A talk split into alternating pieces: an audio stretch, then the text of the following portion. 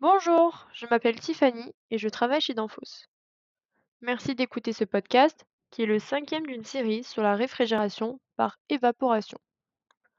Ce chapitre concerne les pièces composants d'un système de réfrigération qui sont essentielles pour le bon fonctionnement du système.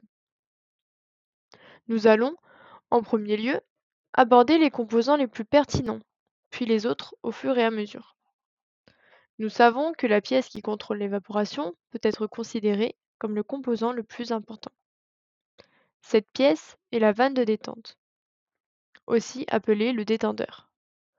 Le détendeur sert à réduire la pression entre l'entrée et la sortie de la vanne, afin d'obtenir une pression élevée à l'entrée et basse à la sortie.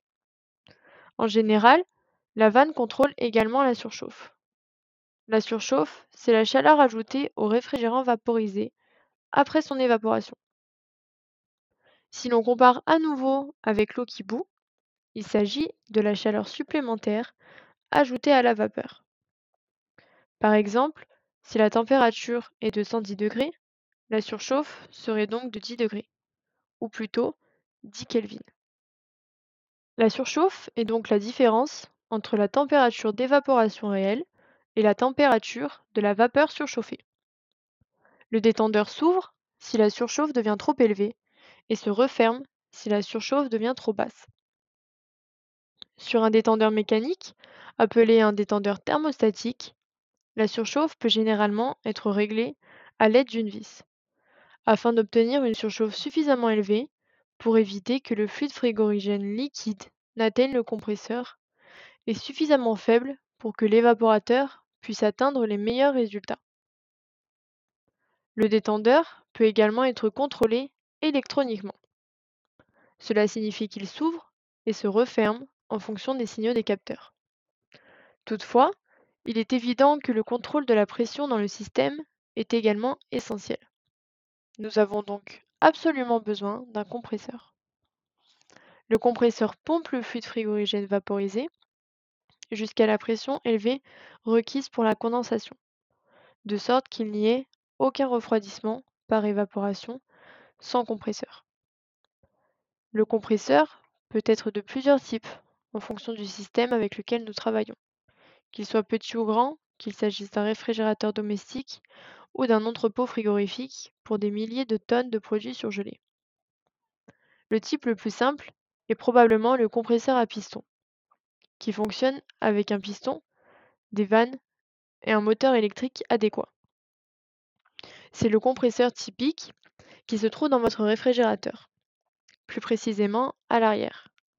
Vous savez, cette partie noire bruyante est généralement arrondie. Son fonctionnement est comparable à celui d'une pompe à vélo. Vous poussez littéralement l'air comprimé ou la vapeur hors de la vanne de sortie.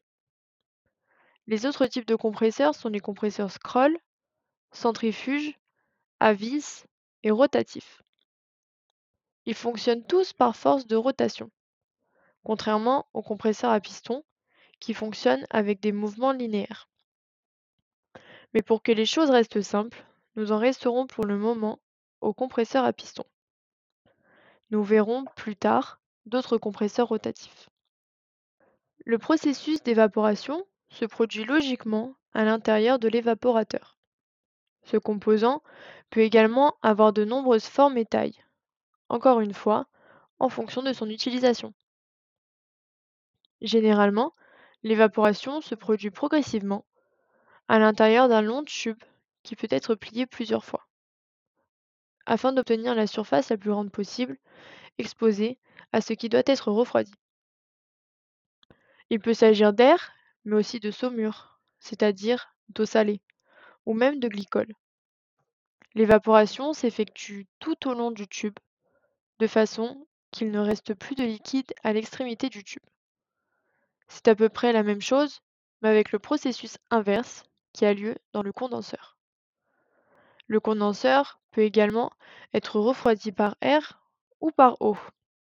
Rappelez-vous simplement que la vapeur retourne à la phase liquide. L'endroit où le niveau de liquide commence n'est donc pas si important tant qu'il y a suffisamment de surface pour un refroidissement continu. Il faut également tenir compte du fait que la pression de fonctionnement du condenseur est plus élevée que celle de l'évaporateur. Tout ce dont nous avons besoin maintenant, c'est de contrôler la température de tout ce que nous refroidissons. Pour garder cela aussi simple que possible, parlons maintenant du thermostat. Il existe également deux types de, taille et forme de thermostat. Donc, encore une fois, si l'on regarde la version la plus simple, il s'agit d'un interrupteur qui active ou désactive le compresseur en fonction de la température à laquelle la sonde est soumise. Quelques mots sur le fonctionnement des thermostats mécaniques d'amphose traditionnels. Un soufflet doté d'un tube capillaire rempli de réfrigérant réagit à la température et le soufflet pousse ou tire sur un interrupteur. N'oubliez pas que plus la température est élevée, plus le réfrigérant s'évapore et pousse donc sur le soufflet. Il vous suffit donc de régler l'interrupteur afin de mettre le compresseur en marche à la température maximale tolérée et de l'arrêter à nouveau au niveau le plus bas. Votre vieux réfrigérateur à la maison se met en marche généralement à 6 degrés et s'éteint à nouveau à environ 2 ou 3 degrés. Mais vous pouvez régler cela en tournant le bouton à l'intérieur du réfrigérateur. Nous avons maintenant un système de réfrigération entièrement fonctionnel avec tous les composants essentiels. Extrêmement simple, mais il fonctionnera à petite échelle. C'est tout pour aujourd'hui sur le sujet du contrôle du processus de détente. J'espère que vous avez tout compris. La prochaine fois, dans le sixième chapitre, nous allons parler du détendeur thermostatique. Ce podcast vous a été présenté par Danfoss. N'hésitez pas à nous rendre visite sur le site danfoss.fr où vous pourrez, entre autres choses, vous inscrire gratuitement